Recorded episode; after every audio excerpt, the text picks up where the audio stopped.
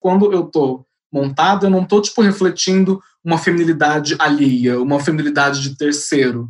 Eu tô é, é, colocando em pauta a minha feminilidade enquanto bicha preta, sabe? Sejam bem-vindas ao consultório da Drag Therapy. Sente-se na poltrona para conversar com a psicóloga Miss Draga, a psiquiatra irmã Mary Poppers e a arte terapeuta Abacaxir. Entre desabafos e reflexões, na próxima hora teremos um dragnóstico. Bom dia, boa tarde, boa noite. Bem-vindos a mais um diagnóstico. Ainda estamos de quarentena. estamos aqui na, na, nossa, na nossa digital, virtual, no Zoom. E, como, como sempre, minhas queridas colegas, Miss Draga e a Mamãe Popas. Olá! Boa noite! Boa noite!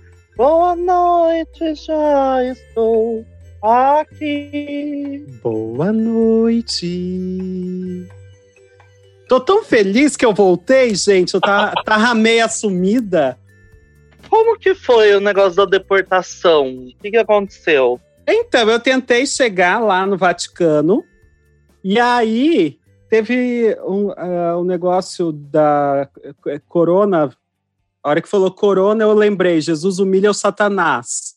E aí, mas não era esse. E aí eu fiquei, fiquei presa no. Igual aquele Tom Hanks, fiquei no terminal. E fiquei lá, eu, fiquei lá.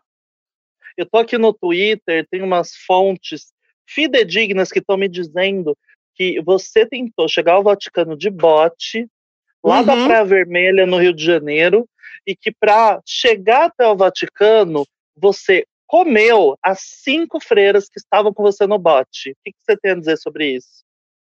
que vou dar resposta, você viu, né, Aba? Mas continuando, sim, bem-vinda a nossa convidada de hoje, Dakota Monteiro. E, e, é de boa noite. Como você tá, amiga? Conte para nós. Eu tô de quarentena, né? Eu tô na minha casa e, e cá estou. Estamos na mesma, todo mundo. e como é uma quarentena da Cota Monteiro? Então, conte para nós. Quais são as características da sua quarentena? Bom, a minha quarentena tem sido. Eu troquei a noite pelo dia, eu ia tentar consertar isso em alguma, alguma hora, mas eu já desisti já. Então, acordo meio-dia, eu fico assistindo Netflix até umas seis, saio com o cachorro para cagar, e se ele quiser, ele caga também. É... e depois das sete da noite para frente, eu fico ou editando vídeo, ou escrevendo roteiro, ou algo do tipo e nos finais de semana eu gravo o dia inteiro. Aí tem umas semanas que eu decido ficar bem borocochô, eu não faço nada, eu fico deitado o dia inteiro. Mas aí faz parte, né? Para isso que a gente faz terapia. É, exatamente. Precisa ter assunto na terapia, né? Eu faço terapia para ter alguém para xingar, na verdade, né? A terapia que você faz é aquela no Twitter, então, porque seu Twitter. Brincadeira, minha terapeuta é ótima, inclusive, feio, que ouve a gente aqui. Beijo. Um abraço. Falando em terapia, a gente começa nossa sessão aqui sempre com Mestraga, fazendo uma triagemzinha com os clichês mais perguntas da cena drag. Gente, deram um Dramin pra aba hoje? Deram alguma coisa ali? O Valdir botou alguma coisa no filtro dela e ela tá assim no, no, no ponto morto. Então, Dakota, este é o melhor quadro do programa, né? São as perguntas mais clichês do mundo drag.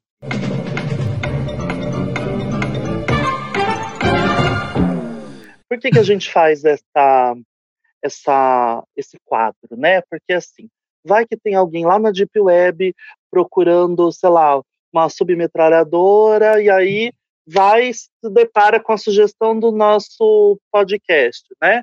Aí vê lá, Dakota Monteiro, quem é Dakota Monteiro? É Dakota? De algum, Dakota do quê, né?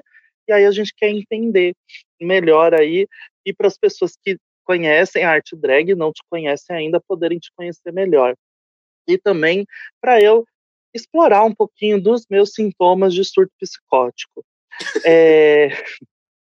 para começar, Dakota, você que é uma vlogueira, né, com milhares de acessos, milhares de inscritos, né? Vou te fazer uma pergunta que com certeza ninguém nunca fez. Por que Dakota Monteiro? nunca, never. Ninguém nunca me perguntou isso. durante a, durante a quarentena, né? Hoje ninguém me perguntou, eu juro.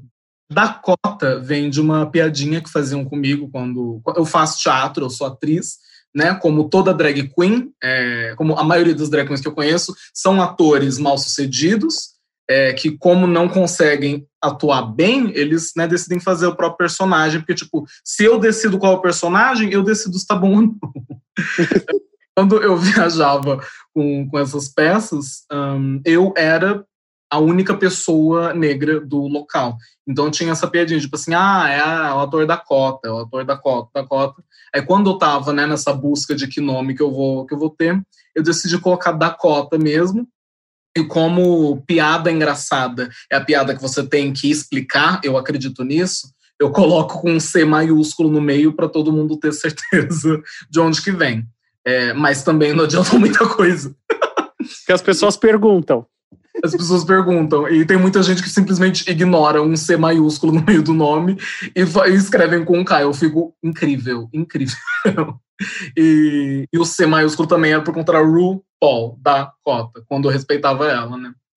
Ah, e o Monteiro, é, antigamente, porque né, eu sou uma, uma pessoa de classe média americanizada, esse lixo de pessoa, era McWillan, só que ninguém sabia falar isso, esse sobrenome americanizado ridículo.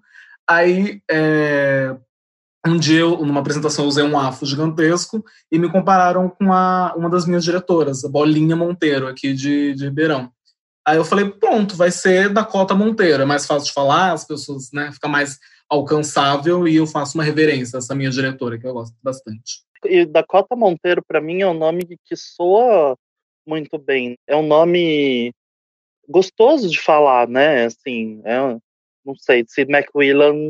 Não, e pior não era nem tipo o McWillan só, e não era Dakota, era Dakota McWillan, era, eu era insuportável. Dakota McWillan. É que Draga teve um longo histórico de causar com nomes das pessoas do drag de São Paulo. Jamais. Ela, jamais. tem essa mania de, de julgar. Jamais. Eu, Eu nunca julguei completamente correto. Ainda mais se tipo, você vê onde que a drag queen acontece, os espaços que elas estão, né? Por- você não vai achar uma pessoa, tipo, formada em Harvard ouvindo o seu nome. Tipo, o pessoal vai estar totalmente bêbado, o pessoal que não tem, tipo, geralmente acesso a isso. Ainda você quer que fala que meu nome é Gwyneth Paltrow, é Gigi Lavange Grey de Paltrow. É não- Dakota, Mac... Dakota Macintosh. Dakota Mac Fritas. E o Mac era de McDonald's mesmo. E como que é fazer drag em Ribeirão Preto? Então, eu, eu comecei pela. Mas. Eu comecei pela, pela, pela cena do teatro que tinha. Né, abriram uma produção na escola que eu dava aula de Gaiola das Loucas. Eu entrei e, ao mesmo tempo, eu estava assistindo o RuPaul's Drag Race. Eu falei, ah, vamos brincar, vamos experimentar. É, e acabou que, tipo, eu me destacava muito, né? É aquela questão, tá? tem que ter muito ego para ser drag queen. E se as pessoas massageiam esse ego, pelo amor de Deus, é aí que você vai querer fazer isso pro, pro resto da sua vida. Ahn, só Foi que. isso que aconteceu com a Mary Poppers. Isso. e, e depois, tipo, eu queria continuar fazendo drag fora do, do palco, na, na vida, assim. Só que em Ribeirão Preto, a, a cena drag meio que deu uma morrida, sabe? É, porque tinha uma, vários lugares que tinham drag queens nos anos 90, começo dos anos 2000, só que com o tempo meio que passou a febre, muita gente parou de se montar, muita gente saiu da cidade e tinha só um espaço que tinha drag, e a drag que tinha lá era aquele estilo clássico de drag, bate-cabelo, andrógeno, etc. Não tinha muito espaço para mim, sabe? Então, com essa falta de espaço e tipo uma falta de nome também, o meu amigo pegou e falou assim: faz um canal no YouTube e faz um, né, um portfólio para você ter o que mostrar para as pessoas, que ninguém te conhece, não é ninguém. Ainda não sou, mas assim. Só que depois de um tempo usando esse canal, que era para ser um portfólio, o canal virou o espaço que eu não tinha. E hoje em dia é meio que o espaço principal que, que eu faço drag. Tipo, eu, eu juro que eu sei performar, eu juro, só que não tem lugar mesmo. E vendo aqui o seu canal, né, pensando na, na, na estética da Dakota, né, uh, você tem um visual que muitas vezes é bem polido, né? Você falou aí da, dessa questão da drag mais clássica, do bate-cabelo, que geralmente tem um visual bem polido, né? Bem glamouroso, assim, tal. Como que você classificaria, ou se você, ou se você acha que cabe alguma classificação para o seu estilo de fazer drag? Então, eu não sei, porque eu é, eu sou muito suportável, vou trazer isso de novo. Eu sou chave! então, toda vez que eu penso em me montar, eu penso em dar alguma informação, sabe? Eu vou usar esse vestido porque eu gosto. É, é geralmente, tipo, que informação que eu quero passar, que, que ar, que, que personagem, entre aspas, eu quero que a pessoa absorva disso. E isso pode variar de, de inúmeras formas, sabe? Eu, eu diria que eu acho que a minha estética é mais a drag 2000, é, é, 2010, 2020, americanizada, veio de RuPaul's The Grace praticamente. Mas, sei lá. O que não é ruim também, né? Porque a gente pegou. E aí eu tô, tô falando por você, não sei, eu imagino que a gente tenha meio que a mesma percepção. A gente pegou um pouquinho de ranço, né? Do programa e dos fãs, apesar da gente ainda assistir, por conta de todas essas questões que envolvem o programa, mas é inegável que a gente também aprendeu muita coisa com ele, né? nessa discussão de cancela ou não cancela, é, acho que talvez o que a gente um, as coisas que a gente aprendeu entre aspas, né, que a gente assimilou, não tem como apagar, né? Então não, não é ruim, né? A gente pode, né? A gente deve problematizar todas as coisas que o RuPaul's Grace fez, mas também teve bastante positiva, sabe? Que querendo ou não, é, hoje em dia é um outro pensamento, com certeza. Mas na época que eu vi o RuPaul's Grace, as drags que eu, que eu conheci, que eu tinha visto no Brasil, não comunicavam comigo, sabe?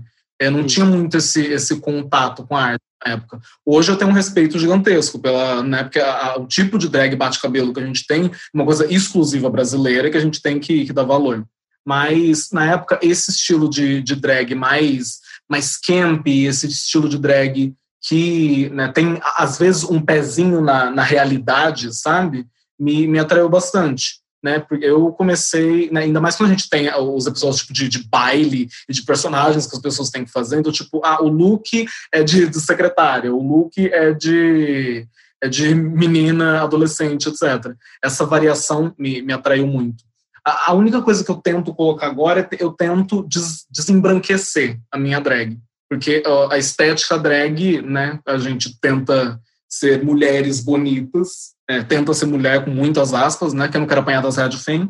Mas é, é, eu acho que assim, drag é sobre se renovar, né? Drag é romper barreiras, drag é ultrapassar muitas vezes os nossos próprios limites, né?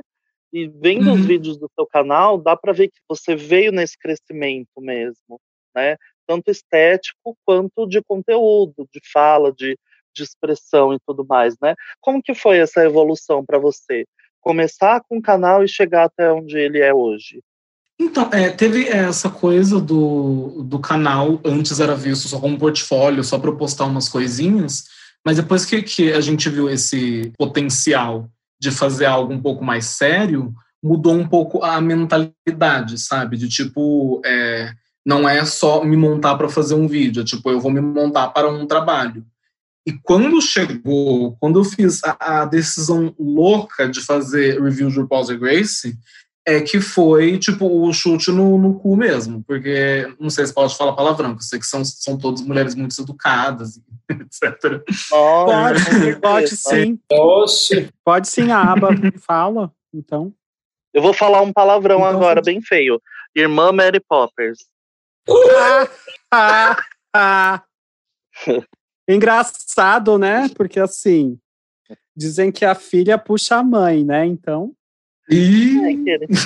Vamos voltar para a entrevistada, né, gente? Que é a entrevistada, que é o, a atração aqui do podcast? quando eu decidi fazer o review, que entrou outra, que foi um, chute no meu cu mesmo, porque foi outra relação de não só fazer vídeo é, para o canal, é, me montar para fazer vídeo pro canal, mas trazer um look diferente toda semana, todo final de semana tem um look diferente para um monte de, de viado que nunca se montou, que é hipercrítico da, da drag alheia, e uhum e também ter uma, uma, um imediatismo de, de, edição de vídeo muito grande, que é tipo, quando tava essa última temporada, era estreia vídeo na sexta, escreve o roteiro no sábado, grava no domingo, edita na segunda, posta na terça. Sabe? É tudo muito, muito corrido.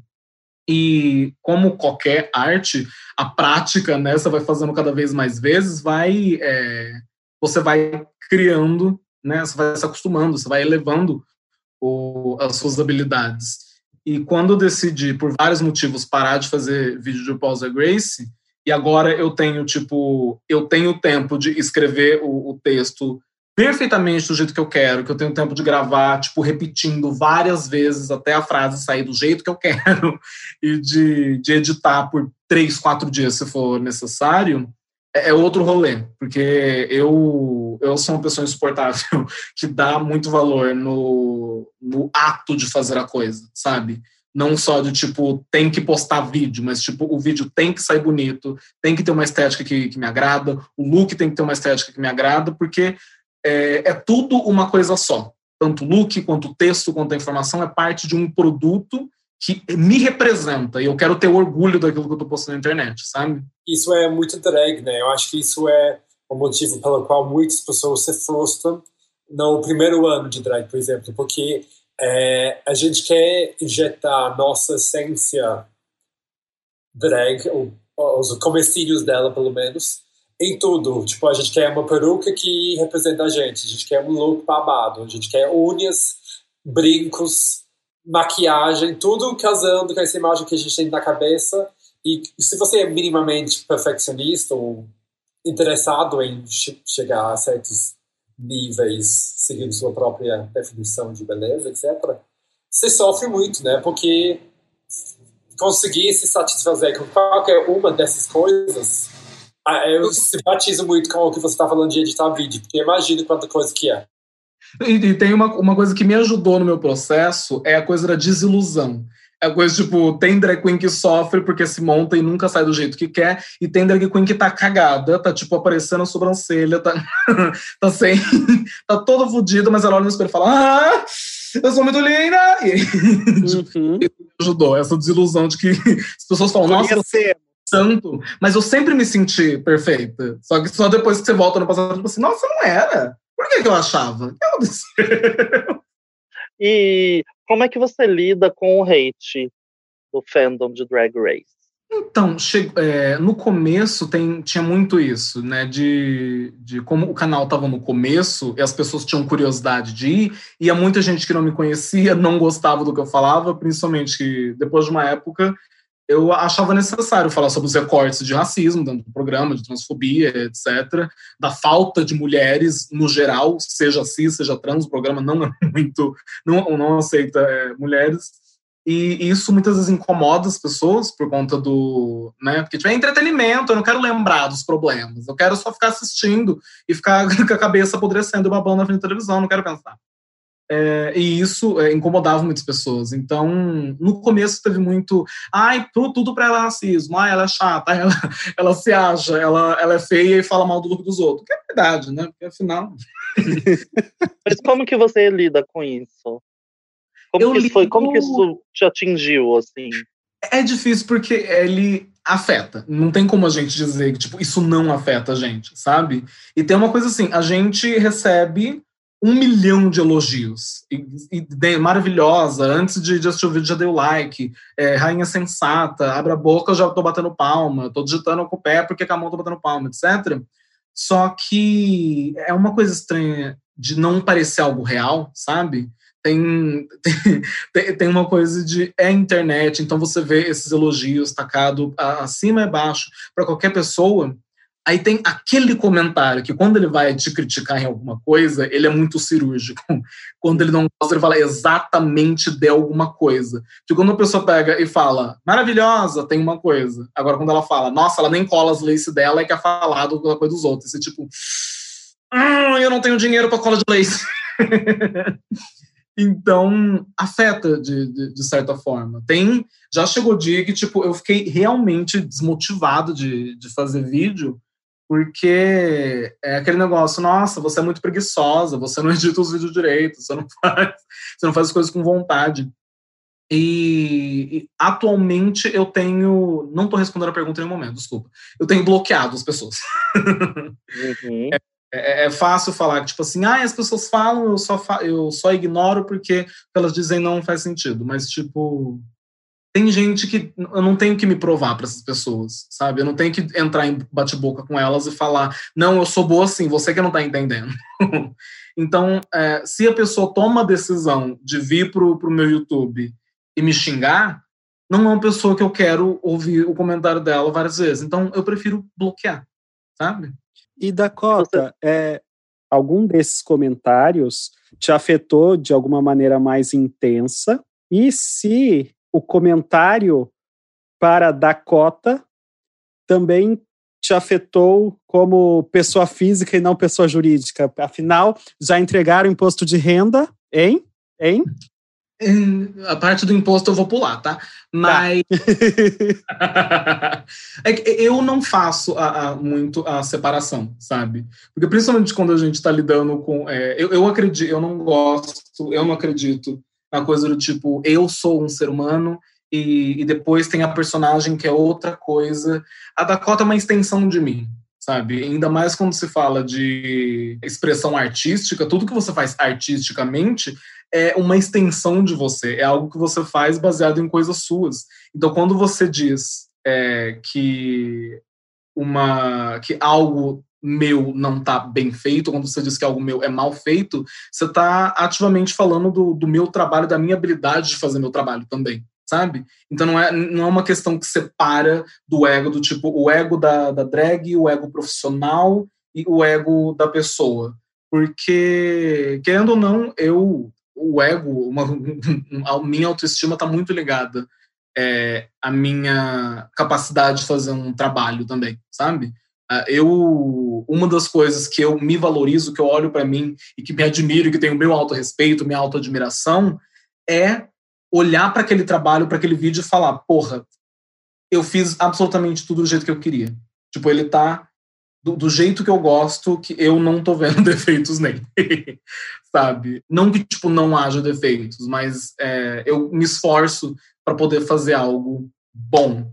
Então, a ofensa ao meu trabalho é também uma ofensa ao tempo que eu demorei fazendo isso, ao tempo que eu investi me maquiando, filmando, editando e ao carinho que eu invisto nessas coisas. Então, afeta ambas as partes. Porque não existe ambas as partes, é uma pessoa só. É, por isso que a gente sempre discute aqui no Dragnóstico, meio drag não como uma personagem, mas como uma persona, né? Justamente por uhum. conta disso, porque ela é uma parte de nós, né? E quais as estratégias, além do bloqueio, que eu acho muito relevante, eu também tenho adotado essa tática, eu, porque eu descobri que eu não tenho é, saúde mental para discutir na internet, não tenho. Entrei no Twitter recentemente, não conhecia sai, o Twitter. Sai, sai daí. Assim, mental, é muito, é muito tóxico, né? Porque você vê em 10 minutos uma reputação, uma pessoa sendo destruída ali muitas vezes por motivos muito bobos, né? E qual, qual é a estratégia que você usa para lidar com isso na sua vida, para cuidar da sua saúde mental em relação ao seu trabalho?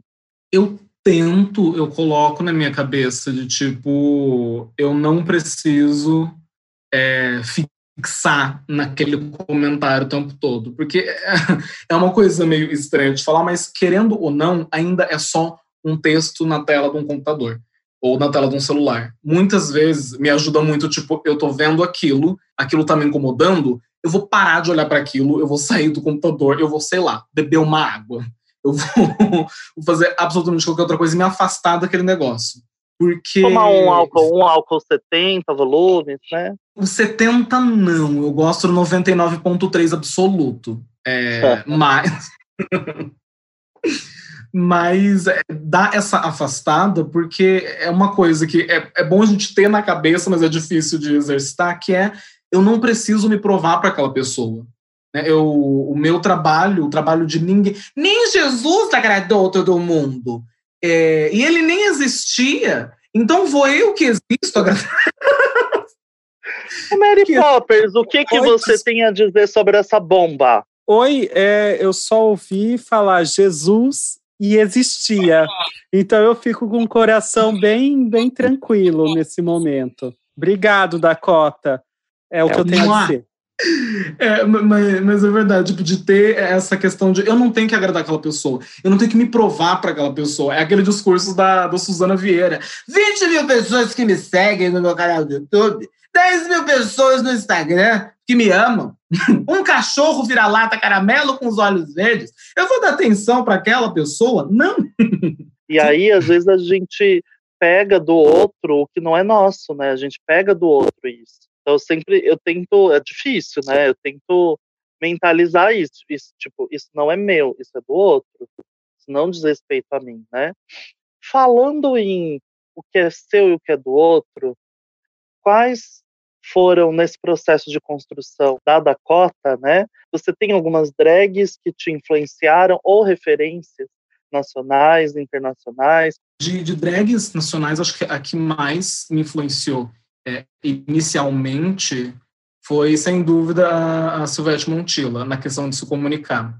Eu acho que Sim. tem uma, uma coisa da Silvete que eu acho que está acima, acima de todas as drag queens, toda drag queen é lixo. Tem um... que, que é? a drag, a, ela tem uma questão de ser muito sincera, sabe? Existe um, um, aspecto de drag que é muito falseado. Então, muitas vezes você vê, é, a gente se vê pegando o microfone e falando, querida, que não sei o quê, não sei o que lá, tá, tá, tá, tá, tá. E são coisas que você não quer falar, são coisas que não vêm naturalmente de você, mas vêm daquele lugar da, da drag é, ideal, da drag ideológica. Tipo, é, drag queen fala assim, sabe? E uma coisa que eu absorvi dela é, tipo, a a Silvete ela não fala como uma drag queen. A Silvete fala como ela. Ela fala como ela quer se expressar. Eu acredito. É uma coisa que me influenciou bastante que eu não eu não tento falar uma coisa só porque é drag, só porque parece que vai ser engraçado. Tipo, eu, você tem que ser natural, tem que vir de um lugar sincero, na minha opinião, sabe? Viu, Aba? Tem que ter sinceridade, viu? Eu tava pensando agora, porque uma das minhas preferidas de RuPaul é a Raja, que assim é uma das mais incríveis, na minha opinião, visualmente falando. Ela, ela passa essa coisa tipo extremamente feminina, mas ao mesmo tempo ela nunca, nunca, nunca sentiu necessidade de mudar a voz dela, que inclusive é super grossa. e às vezes, não sei, eu fiquei pensando, tipo, uh, eu fiquei surpreso, inclusive, que isso não, nunca foi questionado sabe? Talvez porque a, a Raja apareceu num momento em que a gente não criticava nem cobrava tanto dos participantes do programa, né? Não. Eu só ia falar que na temporada anterior da Tara Santos é, cobraram isso dela, falaram para ela, tipo assim, não, por que você não deixa sua voz mais feminina? Acho que deve ter tido alguma resposta depois que não decidiram cobrar da Raja. É, exatamente isso que eu ia falar. Mas, só que essa coisa da sinceridade, eu acredito que tipo tem que ter em muita arte. Não, até nessa questão de feminilizar a voz, de porque querendo, eu acredito pelo menos que quando eu tô montado, eu não tô tipo refletindo uma feminilidade alheia, uma feminilidade de terceiro. Eu tô é, é, colocando em pauta a minha feminilidade enquanto bicha preta, sabe? Eu estou colocando é, para frente o que me foi questionado. Então, eu não sinto necessidade, tipo, é, uma postura que não me pertence, os maneirismos que não me pertencem, ser, a ser literalmente a caricatura do que eu acredito ser feminilidade. Porque já me falaram que eu sou feminina a minha vida toda, então eu vou forçar mais para quê? Eu sou uma mulher, caralho. Mas você, você é bicha? É homossexual, é? Então, eu fiquei com essa dúvida. Até né? tava aqui, olhei, olhei assim de freelance. E aí eu falei assim, gente, será que é homossexual? Tecnicamente, na, nas novas normas sexuais, talvez eu seja androssexual, porque eu, eu gosto de boyzinhos, mas eu também, quando, dependendo da situação, gosto de uma sapatão. É, então, vai aqui.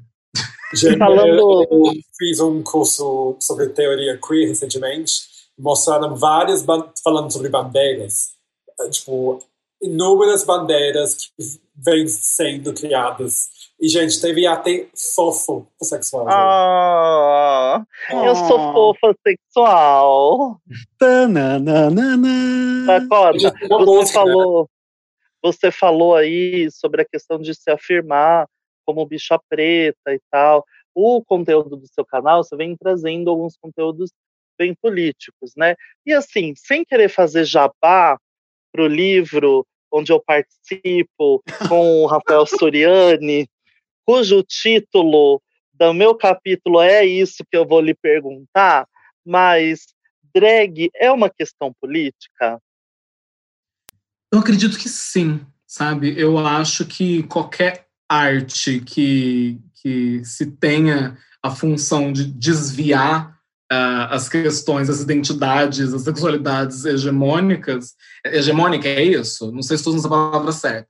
É, toda arte que tem essa função, ela é política, porque de onde ela nasce é de um lugar político. Quando a gente vê é, onde drag começou, é, seja é, no, na periferia de Nova York com os balls, seja no, nas reuniõezinhas de bichas muito escondidas do, do, da grande massa, ela vem de uma marginalidade, ela vem de, de, um, de um povo que não tinha onde expressar a própria feminilidade, que não tinha aonde brincar com as regras de gênero sem ter medo de morrer. Então, a, a gente faz drag hoje em dia para essa afirmação, para essa reafirmação e para pegar as identidades que foram é, enfiadas na nossa cara e ressignificar. É, eu acredito muito, eu falo muito disso, que tipo qualquer pessoa devia fazer drag, porque quando a gente diz de identidade de gênero, quando a gente diz sobre feminilidades e masculinidades, todo mundo tá, tem isso diante deles.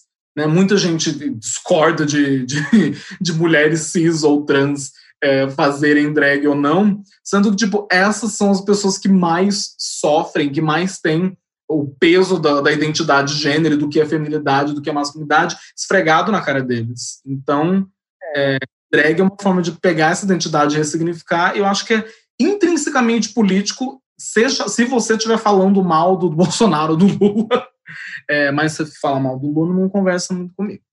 Pegando esse gancho, desculpa, Uh, eu li uma vez um, um, material sobre comunicação sobre o meio LGBT e elas colocavam uma, o termo drag queen abaixo de identidade de gênero. Eu só quis jogar isso na roda e ver o que vocês pensem sobre isso. Tipo, onde que uma identidade drag se encaixa nesse, nesse arco-íris? É gênero, é sexualidade, é, é nenhuma das, das nenhuma delas. Eu tenho uma opinião, mas eu quero ouvir de vocês. Polêmica! Pra Pole... mim, drag... Aê, aê! Polêmica! Drag inglesa diz que drag é gênero! Ele não é o pai! Ele não é o pai! Não é o pai! Ele não é o pai! É. A aba tá não entendendo nada, mas aba é uma, são referências a programas de auditório brasileiros. Ótimo. Entendi. Eu posso, eu posso começar, Popper? Você me permite? Claro. Eu acho que talvez a nossa opinião seja parecida, né? Bom, eu acho que drag em si, não sei se eu consideraria drag em si gênero, né? Porque eu considero drag arte. O que acontece é que muitas vezes, fazendo drag, a gente se depara com questões de gênero. E aí sim, uma pessoa que faz drag pode, dentro disso que a gente estava discutindo um pouquinho antes, né? Pode ser a gênero, pode ser gênero fluido, pode ser uma mulher cis, pode ser, enfim, várias coisas, né? Não sei, eu, eu parto, até porque drag permite essa experimentação, essa desconstrução, esse repensar dos estereótipos e dos signos do que é feminino e masculino que estão postos para gente pela sociedade, né? O que, que você acha, Poppers? Já sou eu ou a Dakota responde? A Dakota acho que quis falar, pediu para falar por último, não é? A primeira vez que eu me deparei com isso, né, foi em 2016, no Congresso Mundial de Saúde Trans, foi em Amsterdã, e aí uh, um dos palestrantes, uh, que é um, um, cara, um psicólogo famoso e tal, da, da saúde trans, é um sueco, se não me falha a memória, ele colocou o guarda-chuva e aí tava lá drag queen e drag king. E eu fiquei assim, eu olhei e falei assim, e agora, né? E eles estavam falando em inglês, aí eu fingi que eu entendi, né? Se fosse em latim, eu entenderia agora. Eu, eu, lembro que você falou isso comigo, se eu não me engano, no consultório. Foi. Foi. E aí, logo em seguida, a gente, quando eu voltei, a gente conversou sobre isso e tal. Foi uma coisa que me gerou um certo comichão, porque é, eu penso muito parecido com, com a Draga, que drag. Até a gente fez, começou né, a fazer uma pesquisa, eu comecei a fazer uma revisão bibliográfica para saber o que, que, tinha sobre isso e tal.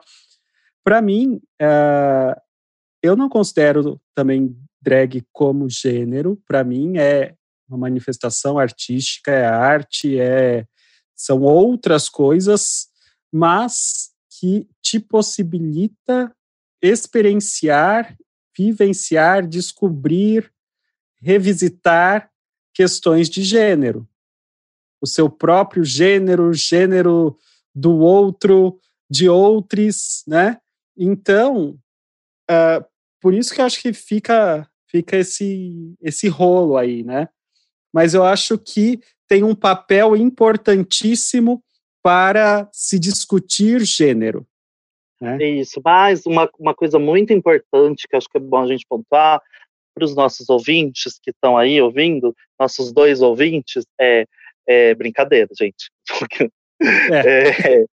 que é muito importante a gente pontuar é que isso é o que a gente está falando a partir da nossa vivência, tá?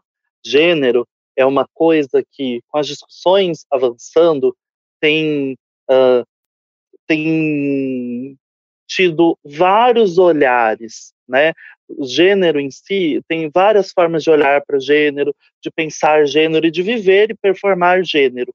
Eu não acredito que nenhuma seja correta, fixa e inabalável. Então, se alguém que está ouvindo se identifica como drag como gênero, tem que ser validado, né? E tem que buscar Sim. produzir é, e, né, e se colocar na sociedade e produzir material até de repente eh, para discussão sobre isso, assim como eu faço como travesti, como vocês fazem como como homens gays e tal. Então é, é isso, só para o pessoal não achar que a gente está cagando regra e invalidando as identidades alheias. Não, jamais, né? Não é, concordo plenamente com você, Duda. E ó, e ó para eu concordar com Draga, tá? Aba, sua vez. Não, sua vez, Aba. A Dakota é a última. Tá, tá, tá ótimo. Então, eu, quando eu vi isso, eu achei. A primeira reação era. Bom, eu acho que a primeira coisa que acontece muitas vezes quando a gente se diz ser drag queen é que é uma identificação profissional e não de gênero. Do mesmo jeito que a gente pode ser, eu sou arquiteta, eu sou psiquiatra, pedreira, etc. A, a, gente pode se dizer ser queen porque é o que a gente mais faz ou costuma fazer, um dos vários trampos que a gente tem. Aí eu acho que também, obviamente, a gente não está capturando tudo dentro desse, desse caso, né? Porque eu acho que é usado também de outras maneiras. Aí eu acho que talvez a coisa mais próxima é uma identificação de tribos, né? Tipo, por exemplo, ossos, twinks, uh, padrão, para se dizer assim. Uh, eu acho que essas são categorias que, a princípio, partem de uma questão de sexualidade, mas passam a ter outros significados também, né? Porque eu acho que a gente acaba colocando outros estereótipos a cada uma dessas categorias que, a princípio, dizem algo sobre a colocação e a expressão sexual da pessoa. Uh, e eu acho que drag talvez cabe mais a, ali, de certa maneira. É um tribo dentro do meio LGBT que mexe com ele questões variadas, dependendo da história e trajetória sim, de cada pessoa. Muito Dakota. bem colocado. E você, Dakota? Bom, obrigado, eu... gente. Obrigado, é isso. Já... uh, eu, eu concordo com todo mundo, no caso. É, isso que a, que a Aba trouxe do, do, da tribo, de realmente ser meio que uma subcultura dentro do meio LGBT, é uma coisa que eu, tipo, eu me identifico demais, assim. Porque a gente pode ser vários viados, a gente pode ser, ser viado, sapatão, etc mas a conexão que a gente tem quando a gente se encontra com outra performer, a gente se encontra com outra drag, mesmo se for uma drag trans, uma drag mulher cis, uma drag homem cis, é, é uma conexão muito única de pessoas que passaram por essa, por esses traumas de, de brincar com o próprio gênero. Um, e a, a, minha experiência com, em relação à drag tem muita relação com as minhas experiências de identidade de gênero, porque eu é, não nunca me senti muito confortável, muito atraído pela estética e pelo comportamento, pela identidade homem. Então, quando eu é, comecei a fazer drag, e durante muito tempo, tipo, recentemente, até agora, tá? Isso acontece agora que é a questão de uma rejeição muito forte de masculinidade, sabe? É uma questão do tipo, pelo amor de Deus, não pode minha barba, pelo amor de Deus, não pode é, meus ombros, não pode ficar muito grande, não se é, eu me sentia muito mal se eu me vestisse, se eu tivesse montado e me sentisse masculina, sabe? É, e houve uma época que eu estava no, no processo, assim, que eu tinha como objetivo no futuro de ser uma belíssima travesti. Só que esse processo de, de buscar a feminilidade para fugir da masculinidade que me foi imposta, aos poucos começou a, a, também não me contemplar. E por conta né, da experiência com, com drag, atualmente eu me vejo não é, em nenhum dos extremos do, do, binário e também não me sinto no meio dele, sabe? Eu não me sinto como uma pessoa que, que, que se sente confortável com as duas coisas. Atualmente eu qualquer coisa que eu coloque no, no meu corpo que signifique masculinidade ou feminilidade, eu sinto como uma fantasia. Eu sinto como se eu tivesse é, fazendo uma ação consciente de isso é parecer masculino, isso é parecer feminina. Na minha cabeça, na minha vivência, é, na minha filosofia de vida, a drag ela vem para banalizar os elementos de expressão de gênero sabe? A, a drag mostra, vem para abstrair o, o que é o batom e como o batom não depende de biologia para existir e de como o cabelo comprido não depende da, de identidade para existir e, e todos esses elementos são abstratos, sabe? Roupa é roupa, cabelo é cabelo, maquiagem é, é, é maquiagem e, e, não, não pertencem a um único tipo de corpo, sabe? Então, é, eu acho que a drag brinca com o gênero nesse sentido, e eu atualmente não, é, eu atualmente não me identifico com o conceito de gênero, sabe? Eu não nego de forma alguma todos os privilégios que eu tenho enquanto pessoa que anda pela sociedade é, e parece um homem, e as pessoas é, me tratam, me dão todos os privilégios de um homem, porém, a, as questões de gênero não. Eu não me sinto contemplada por elas. então, uhum. tipo, a gênero ou gênero neutro é, me parece é, identidades que me cabem um pouco mais, mas eu não exijo é, linguagem neutra também, porque eu, isso é uma experiência minha, apenas eu, Dakota, é, sinto uma outrificação do, do gênero neutro que eu também não me sinto confortável por enquanto sabe? Uhum. Eu gosto bastante dessa perspectiva aí que você e a Aba trouxeram de drag enquanto tribo. Eu acho que talvez até muito mais ampla e muito mais acolhedora, né?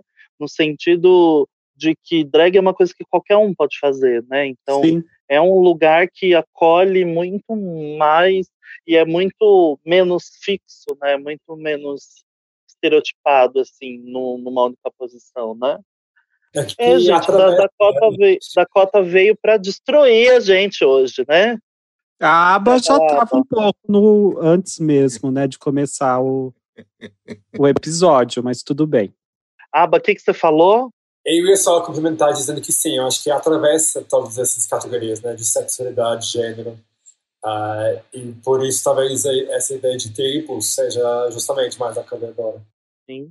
E a caixinha, Aba? Vamos abrir a caixinha? Vamos abrir. Que é quem que faz o som da caixinha abrindo? Ai, velho, ela, isso. hoje ela, hoje ela que vai fazer. Essa é uma caixinha abrindo, tá, Dakota?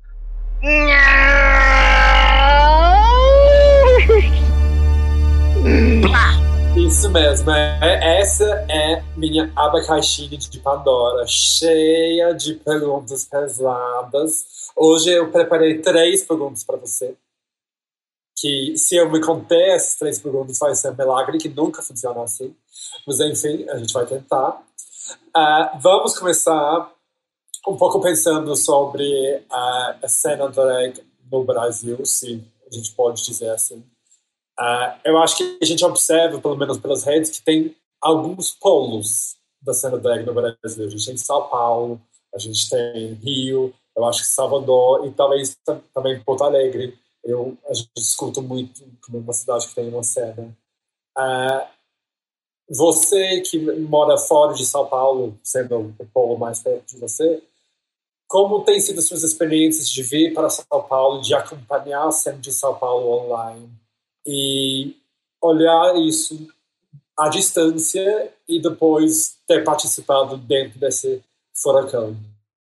É, sinceramente, é, o carinho que eu, que eu falei sobre a questão do, de ser uma tribo foi literalmente de ter, de poder ir para São Paulo, né, e performar na Festa Feijão em particular, que a Festa Feijão em si é, é é outra, tipo, maravilha paulista. Porque é, foi um lugar que eu entrei, tipo, pensando, ah, eu espero que as pessoas me aceitem.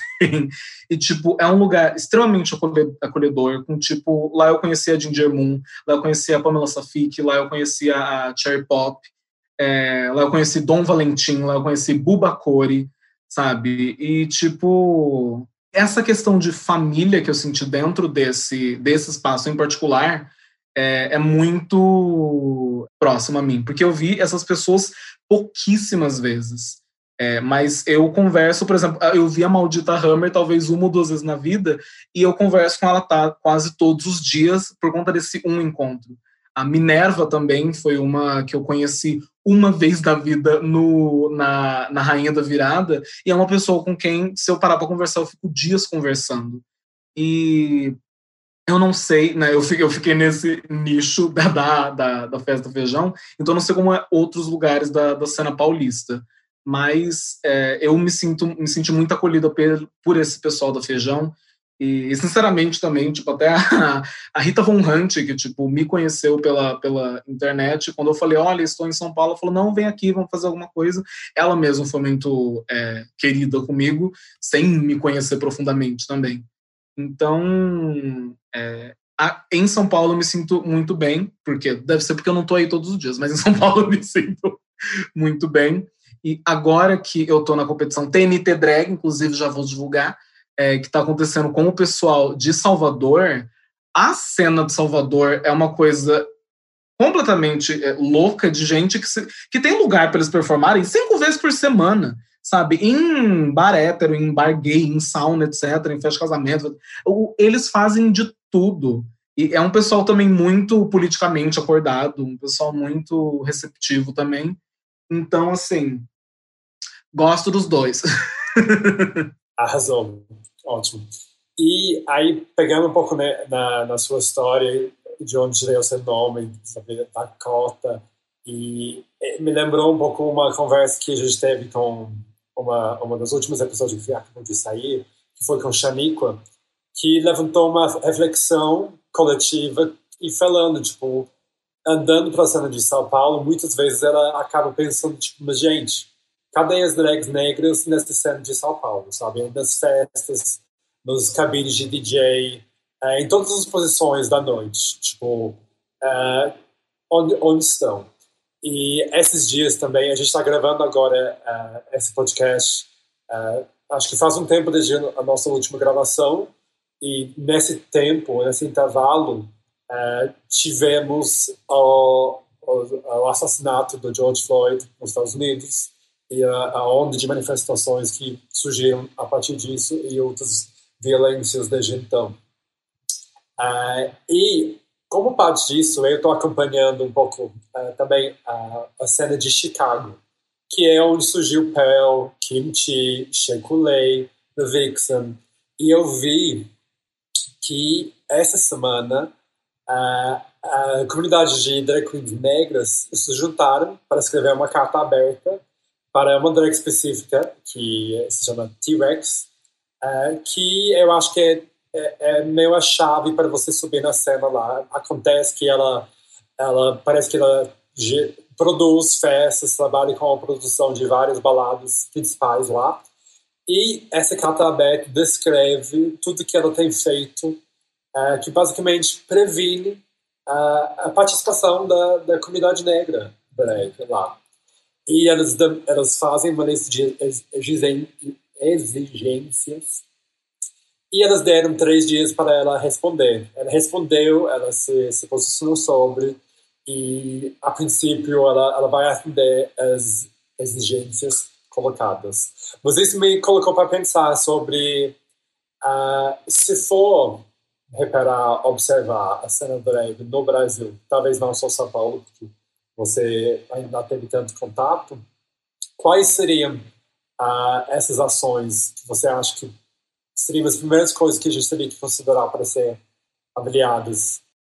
Então, eu participei em São Paulo de um evento, de uma. É, como chamar? É, era um evento, era uma ação que chamava House of Black Queens, que eu era apresentadora todo mês, e uma, na primeira sexta-feira de, de todo mês, eles juntavam, eu como apresentadora e chamavam quatro é, drag queens ou performers negras né, para poder é, ter, performarem, aí eu fazer uma entrevista para falar da, da, vivência delas, etc. Um, e mesmo tendo pessoas é, muito é, conhecidas, como a própria Arita Sadiq, que participou, como a própria Leila Diva Black participou, a gente tinha público muito pequeno, sabe? Mesmo essas pessoas que são conhecidas, tipo, no país todo, mesmo assim, é, é, mesmo tipo o meu público de eu não tenho não tem público igual da Areta Sadiq, mas a maioria das pessoas que me seguem são de São Paulo no pelo eu, eu vejo os coisas do YouTube. A maioria de vocês é de São Paulo. É, e, mesmo assim era uma coisa de chegar no teatro e ter oito, dez pessoas, sabe? Então é, tem essa questão também do público querer ver pessoas negras, do público se importar o bastante com pessoas negras para sair de casa. É, eu acho que a inclusão de, de drag queens negras dentro de todos os espaços é extremamente importante porque, e principalmente, se a gente for fazer vários recortes, não é novo que boate pode ser um espaço extremamente elitista. Né? Aqui em Ribeirão Preto é extremamente comum a maioria das boates que aparece aqui é tipo 60 reais para você entrar e não é open bar, sabe? Um, para poder nichar apenas o público é, gay de classe média, branco, etc. E, e, querendo ou não, essas pessoas são as pessoas que têm, né, têm os espaços. É, me ouso a dizer que as pessoas que são donas de espaço e que a maioria das pessoas que produzem festas, uma boa parte delas devem ser homens brancos cis. Então, ter essa consciência de dar a mesma oportunidade para drag queens negras, da mesma forma que dá para brancas, e fazer uma ação consciente disso, porque as pessoas nem percebem que elas estão fazendo isso. Não é, é, é eu vivo uma, uma rotina de entrar dentro de uma boate com uma roupa que eu mesma fiz, com um cabelo afro, com a minha maquiagem que não é, tem a intenção de parecer uma mulher branca e as pessoas me olham de cima a baixo e tipo, hum, mas a drag queen branca, magra, com o mesmo cabelo loiro e o mesmo maiô de sempre, entra tipo, yas, arrasou, maravilhosa. E eu tenho a necessidade de performar e de mostrar que eu sou uma boa performer para que as pessoas me respeitem, sabe? As pessoas não me respeitam e não me valorizam é, visualmente apenas, sabe? Eu, eu não me acho uma drag feia, particularmente. então, é, é, eu, eu acredito que precisa ter essa ação das pessoas que produzem festas de pensar. Precisa ter pessoa negra, precisa ter performer trans, precisa ter performer gorda, precisa ter performer mulher, etc, etc, etc. Porque se a gente. Né, que as pessoas pensam, claro, na hora de fazer uma festa, vamos fazer uma festa que vai atrair público, vamos chamar as drag queens que vão dar público. E as pessoas sabem que as, essas drag queens que fogem da, da norma não atraem público. Mas precisa tomar ação de não chamar gente para atrair público, mas chamar gente para é, atrair público para essa pessoa. Essa ação de não chamar um público diverso para performar nas festas é, é na verdade, ah, porque as pessoas não, não vão vir. É, na verdade, as pessoas não vão porque elas não estão condicionadas a isso, elas não são apresentadas, né, a, a esse tipo de drag, a, a drags, né, a club kids, ou enfim, ou pessoas trans que fazem drag, mulheres cis que fazem drag. Então, eu acho que se houver uma pressão e um movimento como esse que a Aba falou, que talvez seja o nosso papel, a gente possa conseguir mudar alguma coisa, né? E aí, eu tenho, Aba, eu tenho uma pergunta pesada, posso fazer? Ainda não, porque eu queria pegar tá. só para compartilhar umas ideias dessa carta, porque são pertinentes. Uhum. uma delas foi falando sobre uh, o único jeito das pessoas aparecerem nos, nos eventos dessa pessoa era através de concursos e problematizando justamente o uso e abuso de concursos para justificar uh, ah, mas você pode entrar num concurso como uh, dando oportunidade para alguém, mas sempre dando oportunidade numa situação dela ter que se provar ainda, e não simplesmente dando uma oportunidade porque ela merece. É, isso era uma coisa importante. O outro era hum. sobre incluir pessoas negras nos eventos dessa pessoa, porém, além de um tokenismo. Ou seja, não simplesmente chamar uma drag negra, porque tem que aparecer estar convidando uma drag negra. E eu acho que isso foi uma das maiores reflexões que deixaram na carta. É, tipo, reflita sobre isso, pense sobre isso e pense sobre como você vai uh, repensar como abraçar a comunidade como uma toda, ao invés de simplesmente, sabe, dar aquele tique na, na caixinha. Sim, inclusive, uma coisa que eu falo e acredito muito é na excelência negra, sabe?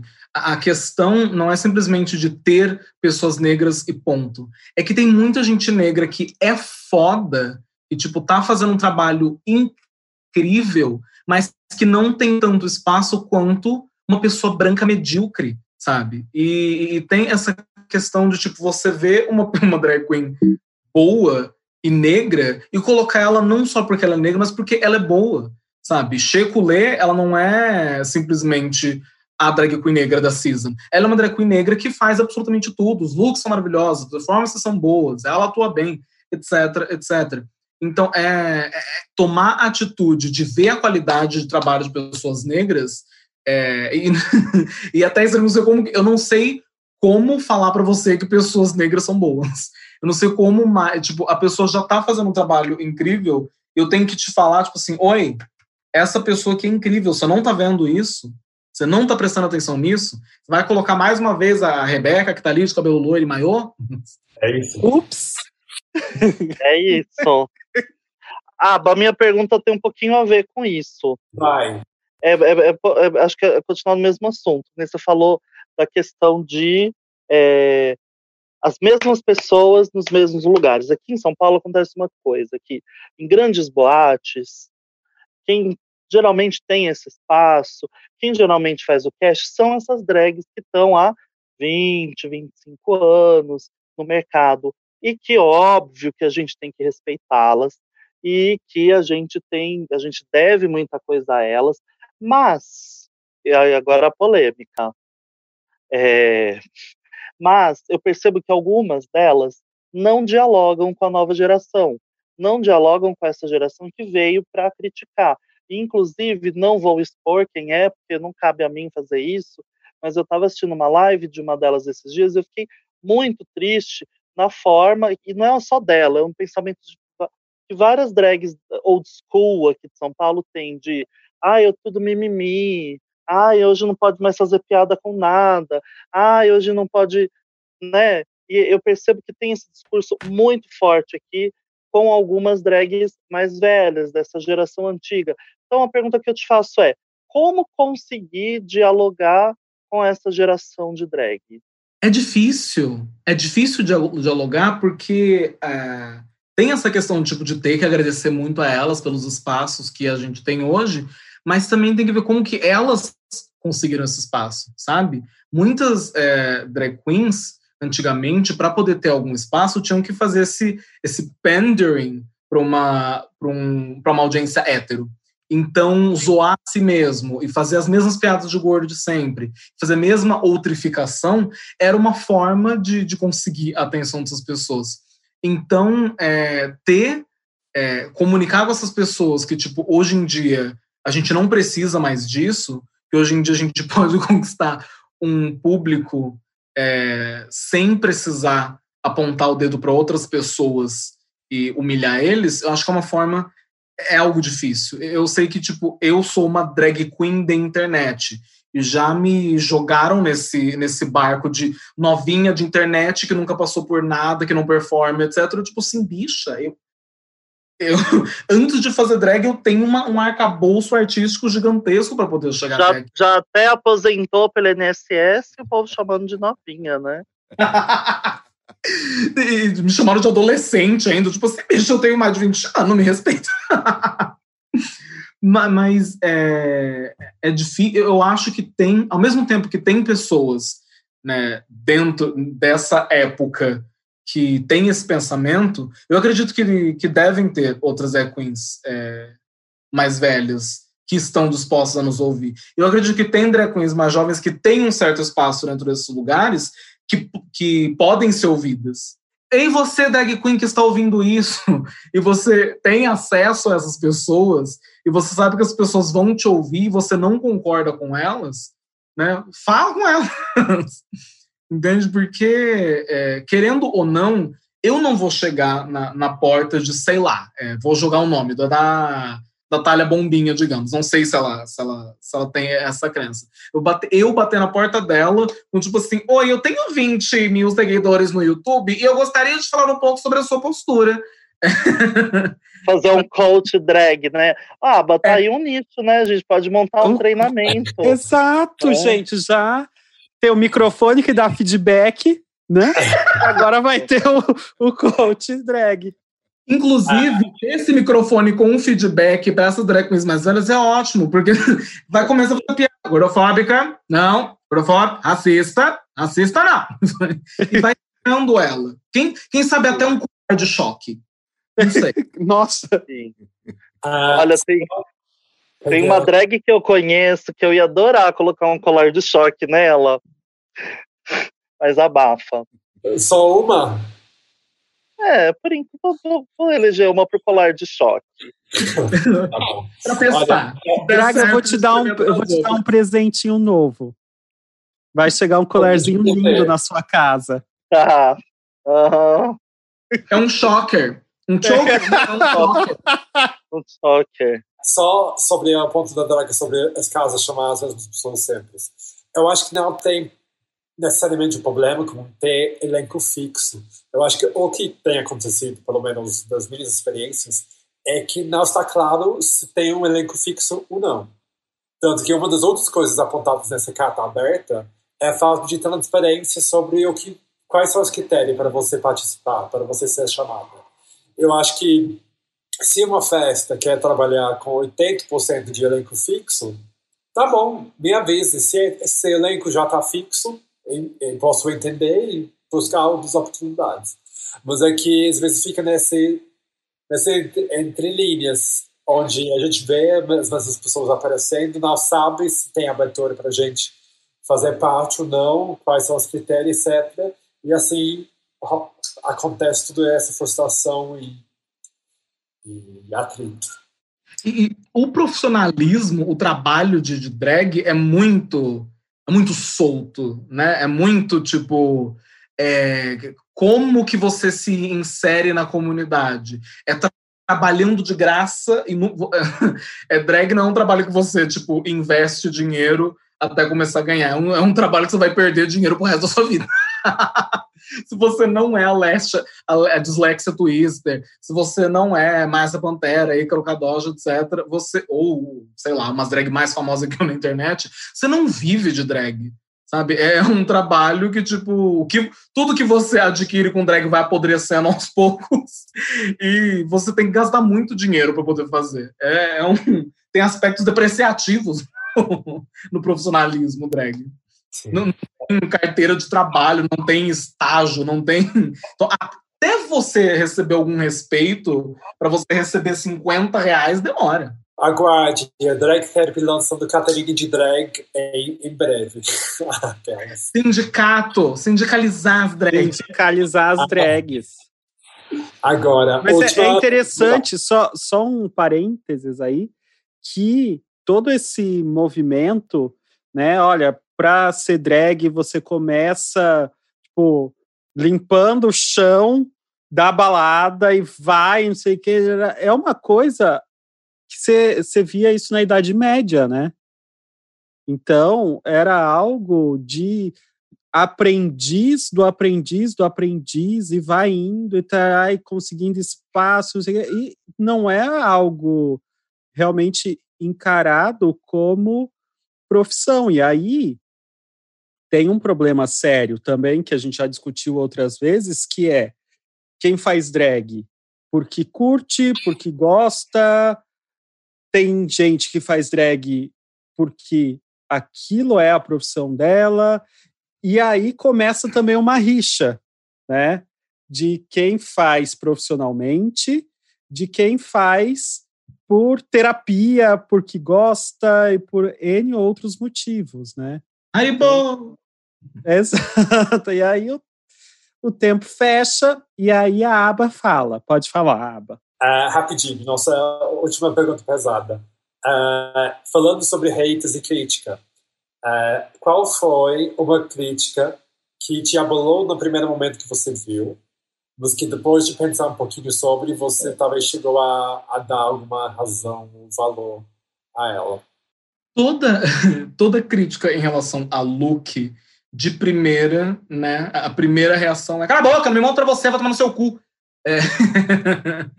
Mas é sempre algo a, a se pensar, sabe? Uma coisa tipo: é, ai, podia usar uma unha, podia ter pintado a unha. De primeiro, tipo assim, a unha é minha, toma no meio do seu cu, que tal?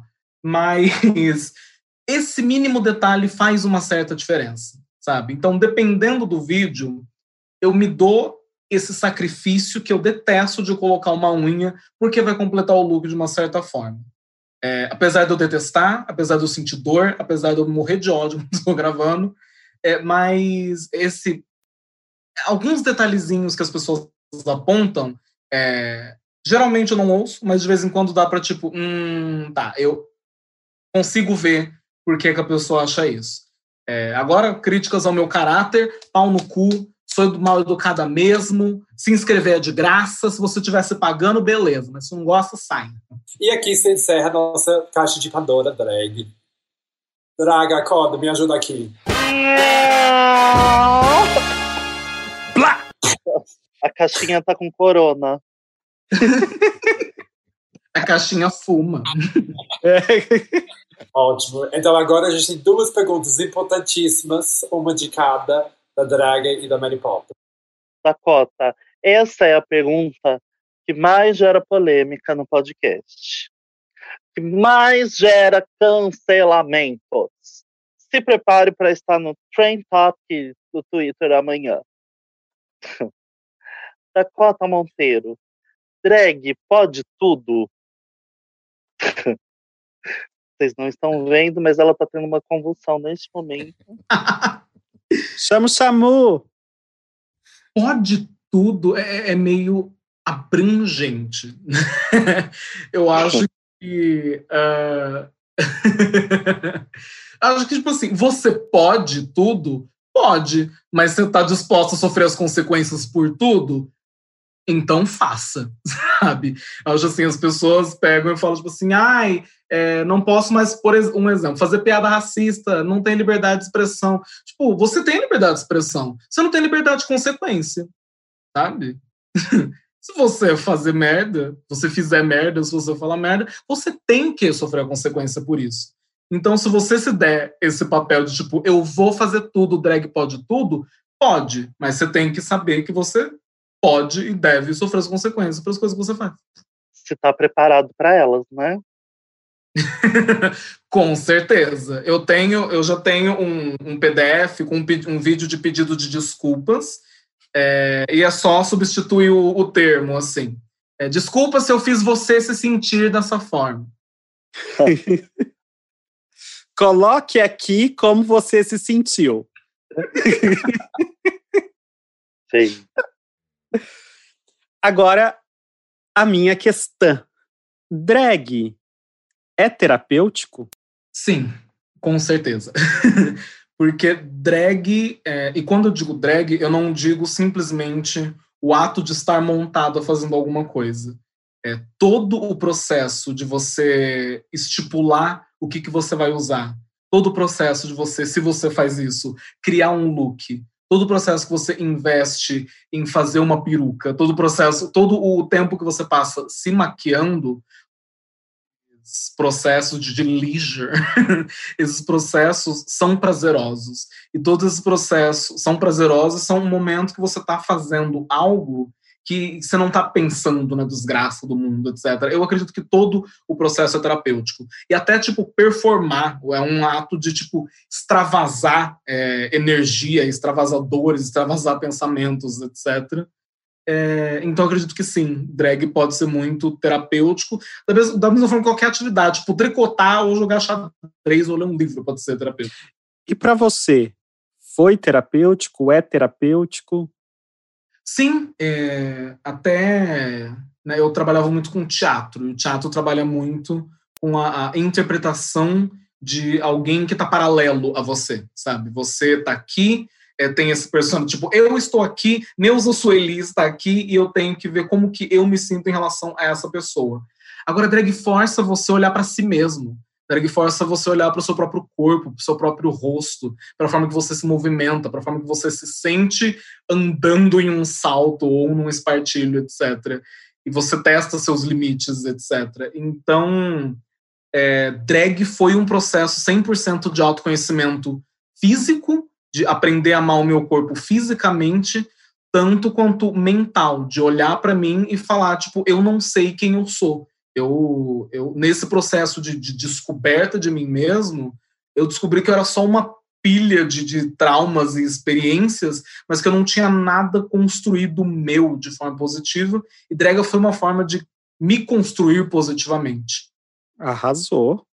É, gente, depois disso, tô speechless, como diria Lady Gaga. E já, já que a gente está sem palavras com essas respostas preparadíssimas, ah, vamos para o nosso diagnóstico final, né, colegas? Quem quer começar? Eu posso começar com a minha hipótese diagnóstica.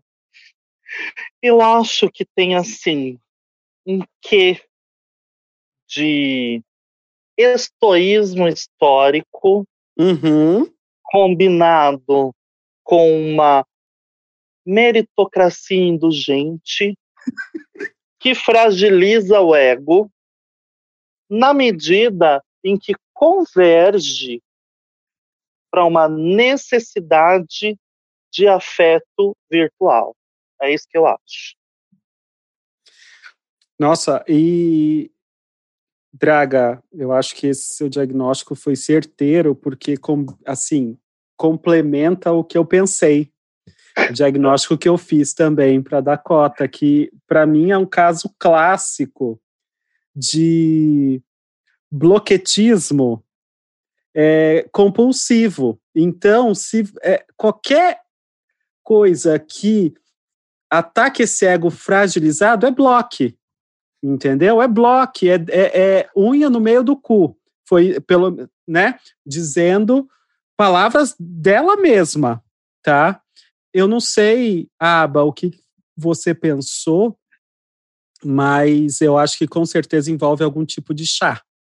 Então, você aceitou, Emily Poppers. Hoje vamos tomar um chá de camomila para acalmar as nervos de quarentena. Se tiver uma maracujá pela cozinha, você pode abrir, despejar no chá para dar aquele nota cítrica. Uh, recentemente eu me inscrevi num curso de psicodrama, graças a uma indicação da Mary Poppins. E falando sobre drag terapia, a gente vem explorando coisas de teatro espontâneo. Então, eu acho que a Dakota merece se dar a oportunidade de explorar essa metodologia riquíssima num próximo vídeo do canal dela, onde você vai poder dialogar entre as várias Dakotas que existem, que têm existido e que podem existir. E assim a gente pode ter uma conversa interessantíssima sobre o passado, o presente e o futuro da Dakota Monteiro. Olha. Piada. É isso. Só não esqueça, Dakota. Se coçar o cu, a unha pode sair suja. É isso, Brasil. Colegas, são, Pode, são... fique à vontade para comentar seu diagnóstico da cota, se algo né, te tocou mais. É, eu não sabia que ia rolar esse exposed, sabe? É, inclusive, vou conversar com meu terapeuta. Vocês conversaram com meu terapeuta? Porque eu, eu, eu, acho que foi certeiro demais, assim, me senti nua na frente do, do público, mesmo estando só audivelmente. Olha, eu tô só de camiseta. Pra, da, do peito para baixo eu tô sem nada, então eu entendo você. Eu também. Tá eu gostaria do diagnóstico escrito, porque eu realmente gostaria de levar para o meu, pro meu terapeuta para ver o que ele acha. A gente vai providenciar, pode deixar. Muito obrigada. E a receita do chás também. Na realidade, a gente queria dizer: pode entrar, terapeuta! Ele tá aqui. Meu Deus, pai! Mas isso vai ter conteúdo bônus e pago. É, isso aí. Vai ser só no OnlyFans. Ótimo. Dakota, passa todas as suas redes sobre o seu canal, onde as pessoas podem seguir seu trabalho. Meninas, vocês podem me encontrar no youtube.com.br Dakota Monteiro. Vocês podem me encontrar no Instagram, arroba Dakota Monteiro. No Twitter, Dakota Underline Monteiro. E antigamente vocês podiam me encontrar nos banheiros do Graal de São Paulo. Porém, né? devido. Eu não gosto de rodoviário, eu gosto de uma coisa mais rústica, então eu vou no Graal. Uhum. é, mas devido à quarentena, não estou mais podendo frequentar os banheiros. Porém, o meu anúncio do Viva Local ainda está lá. A gente pode combinar alguma coisa, né? Se você tiver máscara, eu tenho a minha, e a gente usa o, álcool gel de lubrificante. Menina, esse Viva Local dizem que é, né? esse Viva Local dizem que é babado, né? Tem um amigo que usa esse negócio aí, né? Deixa a porta Olha, aberta e eu, particularmente, não uso, mas se eu utilizasse, eu diria que você deixa o seu número e, tipo, em cinco minutos aparece umas 50 pessoas. Inclusive, já acabei com um casamento por acidente. Se eu usasse, eu teria acabado com um casamento por acidente é, por conta do WhatsApp. Mas isso fica para outro podcast. Será? Será? Uh, agora, então, uh, as nossas redes vocês podem encontrar no dragnostico.com. Está tudo reunido lá uh, para agilizar. Uh, e agora a gente vai fingir que o podcast acabou e dá tchau. Mary Popper, Bragas, dá, dá tchau, tchau, tchauzinho. Tchau. Tchau, tchau, gente. Obrigado, Dakota. Um beijo. Segura gente, muito obrigado. Eu adorei. Bye, bye. Segura. Ano velho. e vai. Abençoa, Senhor, as famílias. Amém. Derrama, Senhor, derrama. Derrama, Senhor, derrama. Derrama, Senhor, derrama. Ai, eu queria cantar, eu queria tanto cantar essa música pra um homem que estivesse levando várias taças de champanhe cheias, assim, ó. Derrama, Senhor. O Dragnóstico é um podcast da Drag Therapy com produção da Compasso Collab. Sigam o Dragnóstico no Spotify, Instagram ou pelo canal do Drag Therapy no YouTube para receber a sua próxima dose assim que sair.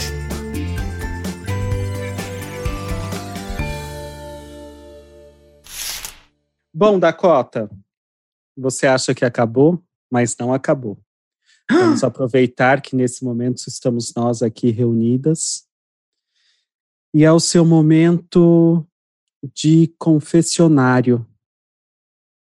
Eu, como uma irmã, gostaria de ouvir qual é, qual foi o seu maior pecado drag.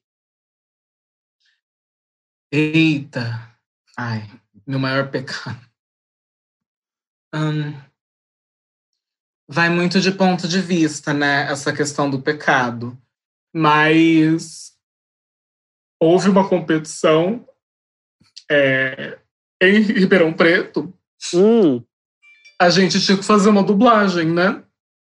E eles não deixaram as regras muito claras. Eu falei, ah, tem que ser uma dublagem, eu vou performar. E eu fui de tênis, né? Então, claro que eu ganhei, porque todo mundo tava de salto, então eu consegui fazer várias aberturas e, e- e acrobacias, etc.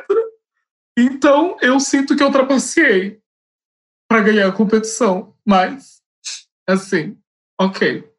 Ah, e eu dormi com um, um professor de catequese, mas isso não conta, né? Ah, gente, mas você já. Mas você Você tava dormiu de drag? montada? Catou o quê? Amiga, Bom, depois dessa, eu gostaria de agradecer e dizer que a senhora está absolvida. Porque depois desse grito da aba, gente, qualquer pecado vai embora. E rapidinho, true story. Até, é, até pelo menos uns 20 anos de idade, eu fui criada testemunha de Jeová. Então, é, eu ouvia as pessoas falando de catequese quando eu era mais nova, e eu jurava que era uma, uma luta. Eu achava que era tipo assim, tinha karatê, o kung fu e a catequese. Maravilhoso. Eu, eu, eu não tô brincando. E, tipo, eu só descobri depois de catequese, era, tipo, esse estudo católico de, de, né, de estuprar criança, sei lá, o que vocês fazem. Mas, depois de Mas, muito... ô, É isso? ô, Dakota, mas esse Jeová, o que, que ele fez? Todo mundo precisa testemunhar a favor dele. Gente, falando em Jeová, Nunca acaba Não. esse julgamento. Não, eu fico, eu fico em dúvida, tipo assim, testemunho de Jeová. Testemunho do quê? Onde que você tava? O que, que você tava fazendo? Você tava lá? Hein? Tava? Sabe? agora, ó, é fato verídico. Estava eu num congresso em Brasília, pedi um Uber. De repente, assim, seu Uber está, né? Foi aceito, não sei lá, aquelas coisas todas. De repente, na hora que eu fui olhar o nome, chega aquela notificação. Jeová está chegando em cinco minutos. Gente, eu cancelei na hora. Falei assim: não, obrigado. Tô de boa.